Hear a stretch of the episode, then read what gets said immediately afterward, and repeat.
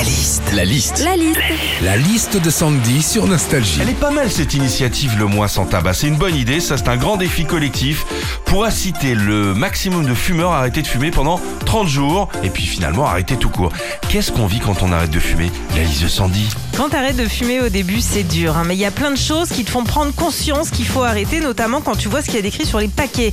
Fumer provoque l'impuissance, fumer rend aveugle, et puis ce message fumer tue. Alors ok, fumer tue, mais ton haleine aussi. hein. Quand on arrête de fumer, au bout d'un certain moment, on est moins fatigué, on retrouve son souffle, et c'est là que tu dis quand même que la nature est bien faite.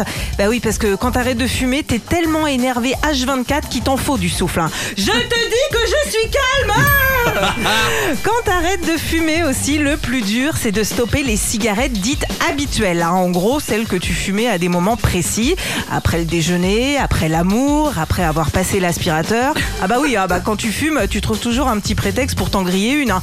Alors je finis de me couper les ongles des pieds, puis tiens, après je me fume une petite clope. hein. Enfin, quand t'arrêtes de fumer, t'as des applications qui te disent quoi faire pour te passer l'envie de fumer. Alors on te conseille d'aller prendre une douche, de boire un grand verre d'eau, de faire une séance de relaxation ou d'abdos. Alors bon, quand t'es au taf, autant le verre d'eau ça passe, hein. autant la séance de tai chi dans l'open space au milieu des collègues et des photocopieuses, pas sûr. Retrouvez Philippe et Sandy, 6h-9h sur Nostalgie.